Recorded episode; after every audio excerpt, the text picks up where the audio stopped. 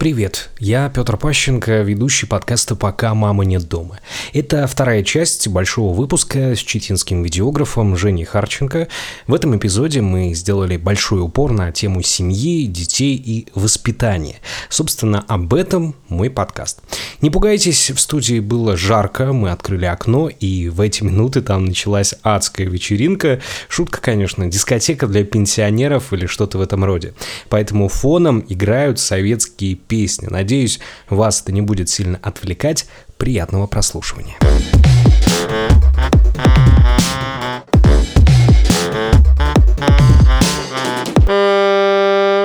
Для меня было удивлением, но это, это не антикомплимент.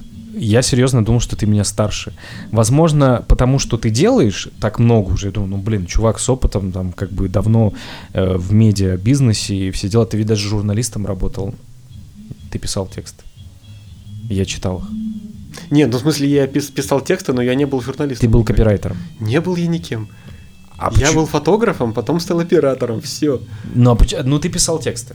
Но журналистом себя не считаешь. Да нет, я пишу тексты сейчас. Я вот сейчас пошла волна в Инстаграме, что нужно писать тексты. Я бах и стал писать тексты. Просто Подожди. у меня как бы вылазит само из головы это. Я ни- никогда раньше как бы это. И ты на Читару работал фотографом. И на Читорой никогда не работал. Серьезно? Серьезно. Пам- Смотри, пам- я работал на Ты еще удивляешься, почему я... Как бы все нормально, я Смотри, просто существую. Я работал на Забайкальском рабочем. Да. в газете, был учеником Евгения Валентиновича. Ну как, он не любит говорить, что я был учеником. Я считаю его своим учени- учителем. Мгм. Вот, потом я по- попал на телеканал СТС, Мгм. которого сейчас нет. Потом я попал на телеканал ТНТ Чита, Которого которого сейчас- тоже сейчас нет. Потом я попал на телеканал э, ЗАП. Ну, он тогда был ЗАП Медиа.ру, просто на сайте были видео. Мгм. Потом превратился в ЗАП ТВ. Я с него ушел как оператор, потому что там поменялось руководство. Вернулся на ТНТ в отдел рекламы, в инструкцию свою любимую, Мгм. и стал режиссером. То есть все это время работая оператором, я считал, что ну, мне не нравилось сидеть в офисе, что я монтировать вот это все. Потом я понял, что мне надоело таскать камеру, бегать по съемкам, я хочу сидеть в офисе и кричать на операторов, что они плохо сняли. И я стал режиссером. И все, и вот как бы потом режиссер монтажа объединился с оператором, получился видеограф, который сам все делает.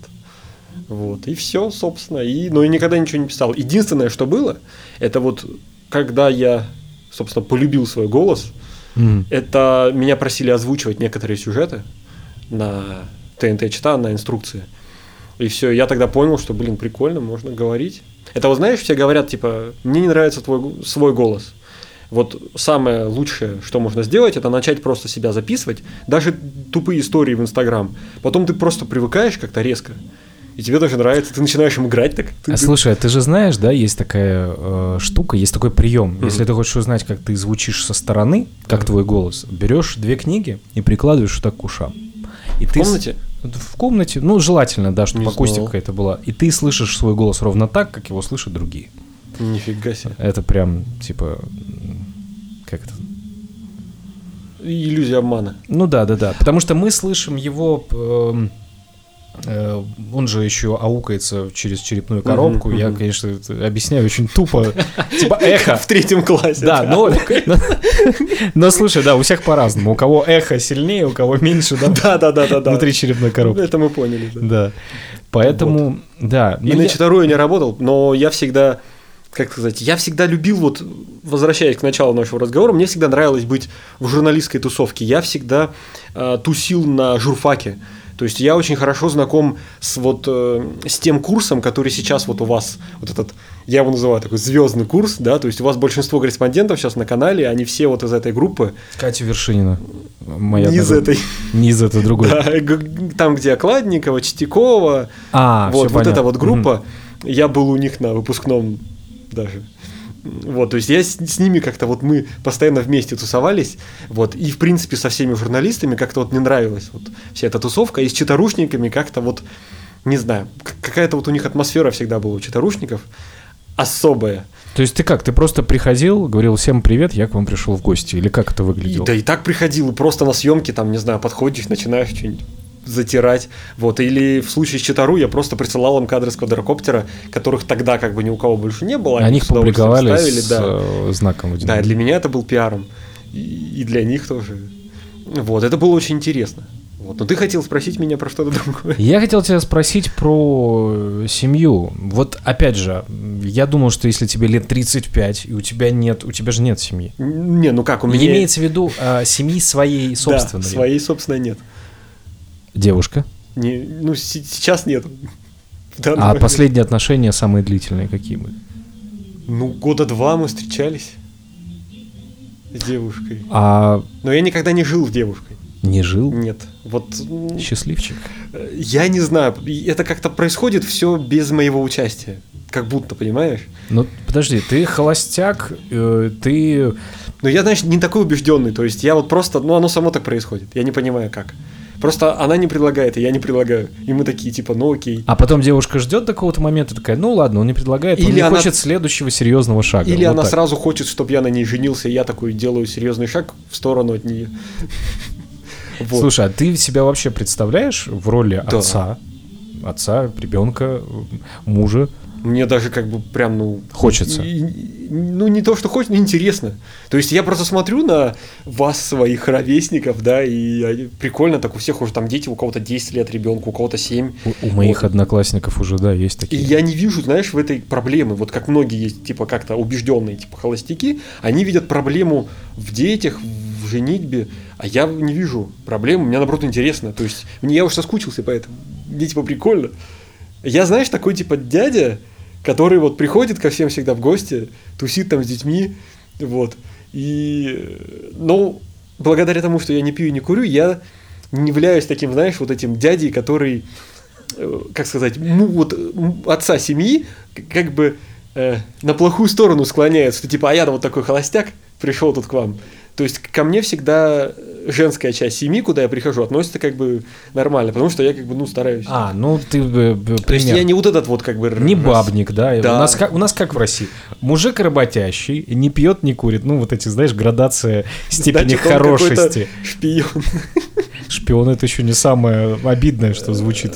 Или любит мороженое, да. Определенных цветов. Нет, ну, короче, в общем, вот я не знаю, как это само происходит. Вот Но ты в этом, да, опять же, не видишь проблемы. То есть у меня, Да. у меня, допустим, знаешь, как было? А, Когда я был один, ну, какие-то там непродолжительные промежутки, мне казалось, так, со мной что-то не так, со мной что-то не так, мне надо срочно найти кого-то. И я прям То искал... есть ты спасался в браке, да? Не, не в браке, не, не в этом браке. В отношениях других, А. да. А вот уже это, это прям, знаешь, ощущение, что вот все нужно было, и так произошло. Поэтому я ничему не сопротивлялся. То есть э, свадьба, окей, свадьба, будет свадьба, классно.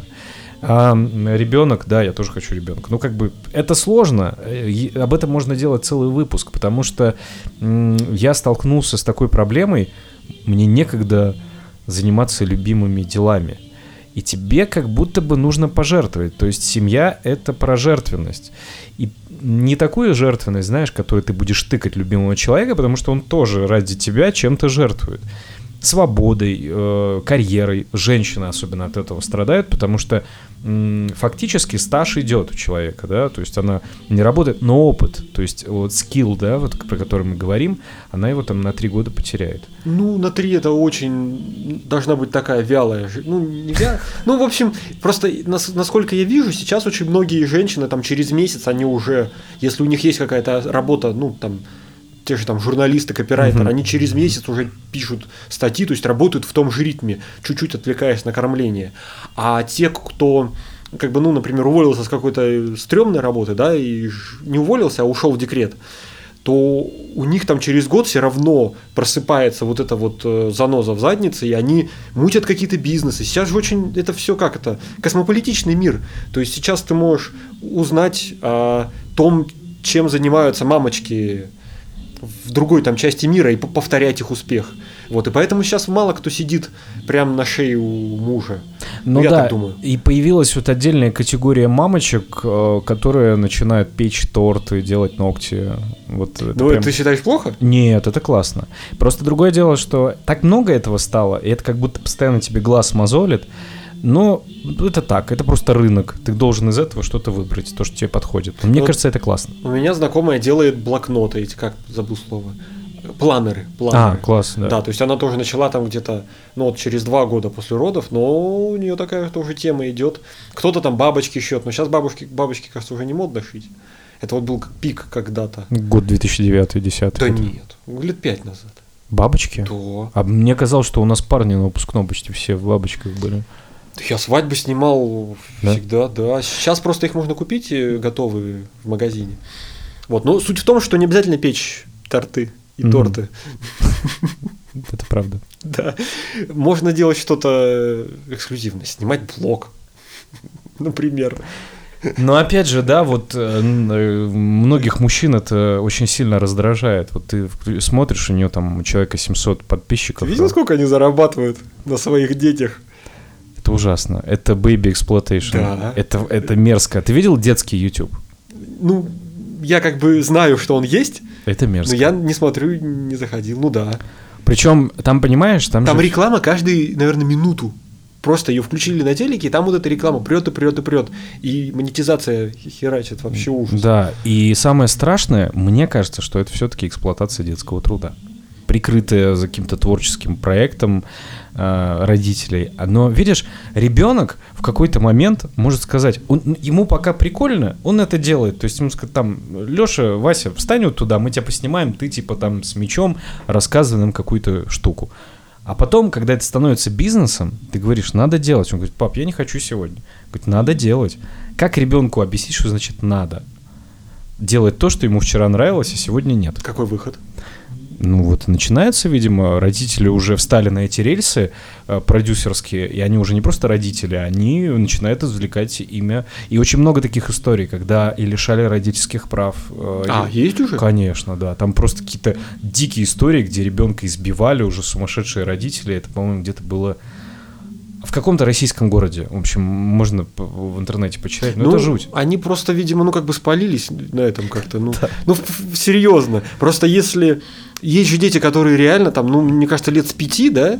Или есть же младший, или нету? Да, младший есть, Ну, мне кажется, вот лет с пяти все равно видно, если ребенок прям гиперактивный, горит, и такой, да, да, я хочу снимать там каждый час, давай бомбить ролики, и он как бы бомбит, то, мне кажется, ничего страшного. А если реально там его как-то избивают, там какие-то соседи э, сообщат, то нужно принимать меры. Просто я думаю, что в какой-то момент ему это может разонравиться, но... Тогда все, не, ну тогда прекращаем. А начинают потом э, контракты рекламные. Это такая штука. То есть, ну, когда это, это, все уже зависит от серьезно. родителей. Я, я бы, если бы мой ребенок, например, хотел, я бы не стал отказывать. Ну да, потому что вот мы с тобой сейчас объясняем с позиции нормальных, адекватных людей, а вот э, когда перекос есть. Ну, в общем, я думаю, что детей эксплуатировать, а тут есть же многие проекты начинаются. Так, что мне надо? У меня есть камера, у меня есть ребенок, все, срослось. Давайте делать продукт, проект. Ну, ты не, не понимаешь, что дети это же настроение. Сегодня ты его завлек, а завтра уже все. Ну, конечно, вот тот, та история, про которую говоришь ты, когда видно, что ребенок сам это хочет делать, это нужно поддерживать. И стараться не лезть, наверное. А потом там родители... Детский YouTube — это просто вообще... Ну, слушай, Это, это ад. я с детьми познакомился буквально вот сколько... э, а, ну получается, вот крестнице уже лет пять. Ну да, значит, пять лет назад. Вот, и как бы сейчас вот я слежу за ее развитием, как она растет, и вот мне как бы с каждым годом ей как-то вот хочется все-таки уже вот своего ребенка, да, вот, потому что, ну, интересно.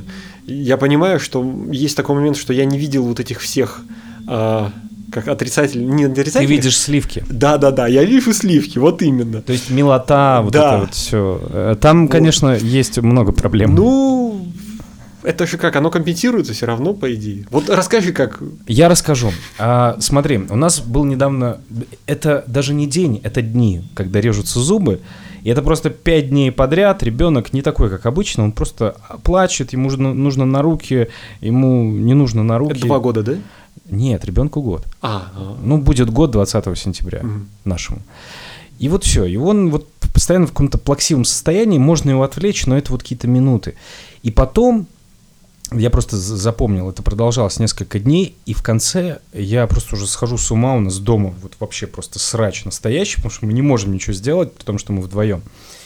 И потом он немножко успокоился, и я смотрю на него и думаю, это вот, знаешь, после бури, когда выходит солнце, и в тебе просыпаются какие-то чувства, и ты думаешь, господи, я ведь правда его люблю, несмотря на то, что вот это все происходило. И вот это, наверное, настоящая любовь. Любить не за что-то, а пытаться, не пытаться, а уметь любить просто так, потому что, ну, как Ну, бы- безусловно, любовь. да, чистая. То есть мы же, а, когда говорим, что мы любим женщину, мы ведь ее за что-то любим. Мы ее и выбрали не просто так. Ну да, она же не родственница. Да, Хотя родственников можно любить, можно не любить очень сильно. да. Но вы остаетесь родственниками. Да, но ребенка человек любит как бы безусловно в любом случае, какой бы там он косячник не был, все равно и нас как бы родители любят, и мы должны родителей любить, ой, детей своих любить Да. так же. Потому что есть же истории, когда там... э, Тут вот такая штука, ты полностью берешь ответственность за все, что он сделает в будущем, в том числе, когда станет Это взрослым. вопрос воспитания, да? Ты? Да, да, да. То есть все зависит от того, насколько правильные ты в него вот про эти культурные стрелки, да, Мгм. опять же, как, как ты их поставишь и повернешь.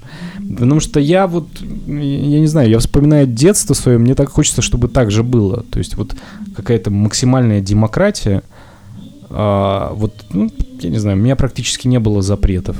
Хотя это иногда ощущается сейчас, я об этом чувствую и вижу. Но хочется как-то вот э, выстроить такую же политику. То есть вот ты, взро- ты не ребенок, ты маленький человек. Вот, вот это самое главное. Не нужно относиться к нему как вот недоразвитому чему-то, потому что он уже практически готов. Когда он умеет говорить, то все. Он говорит, он излагает мысли, значит, ты его воспринимай как маленького человека, который еще пока не научился. Ну, то есть это вот мы с тобой говорим, а, допустим, на тему видеосъемки. Я ребенок для тебя, да, потому что я вообще ничего не понимаю. Но ты же при этом а, понимаешь, что я в другом чем-то могу разбираться. Вот так же и с детьми. Потому что дети, они... У детей можно многому научиться. Они острее чувствуют и видят. Еще вот у меня... м, отец у меня художник профессиональный. И он говорит, что дети чувствуют цвет, как не чувствует никто другой. Вот дай ребенку э, карандаши цветные, если у него все в порядке, имеется в виду с психикой, там, ты же знаешь, есть такие, если ребенок много черного использует, это плохо.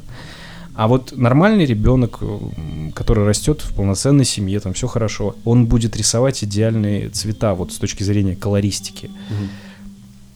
И надо ему вот, чтобы тоже цветное все было в комнате, потому что он Да. надо, чтобы глаз развивался. Вот в плане воспитания, ты считаешь, что нужно воспитывать так, как так как э, ты хотел бы, чтобы тебя воспитывали в детстве? И нет, как меня воспитывали, вот скорее так. Нет, ну смотри, бывают, например, моменты, что ты такой думаешь, блин, вот я хотел бы, чтобы все-таки меня отдали там на плавание там пораньше, я был такой, значит, на- подкачанный, или на там, гитару бы хотел научиться в детстве. Вот и ты как бы несешь по жизни это знание. И его стоит в ребенка вкладывать или не нужно? Нет, ни в То коем есть, Как случае. это называется? Не, гиб- не гиперкомпенсация или гиперкомпенсация? Возможно, но смотри, это, это попытка вложить, э, сделать из ребенка себя и исправить ошибки. Вот, вот это плохо, да? Это ужасно вообще, я считаю. Так, а я всегда думал, что нормально. Нет? Серьезно? Не, ну Но смотри. мне кажется, это может перерасти в какое-то болезненное восприятие. Ну не фанатично я имею в виду, а просто, то есть я хотел вот плавать, и я такой, может ты будешь тоже плавать, если Но можно, захочешь. Да, но можно предложить, вот это другое дело. А когда ты говоришь, так, ты идешь на плавание, потому что И станешь чемпионом. Да, а я вот... Да-да-да-да-да, обязательно. И вот эти вот мамочки, которые с медалями бегают, вот, мой Виталик! А Виталик такой, блядь. Да, и потом эти Виталики наркоманятся раньше других. Вот, вот это так не надо. Конечно. Но в плане, что, а когда там, например, знаешь, оставляют на ребенка просто вот, делай, что хочешь. Мне кажется, так тоже не... Ну, типа, вот есть такие родители, которые говорят, что ребенок должен воспитываться, вот что он хочет делать, то и делает. То есть, типа, мы прям вот не будем его там учить, писать там с трех лет, знаешь, типа вот начинают там э, натаскивать детей. Да, это вот будущие гении, они так Ты считают. считаешь плохо, да?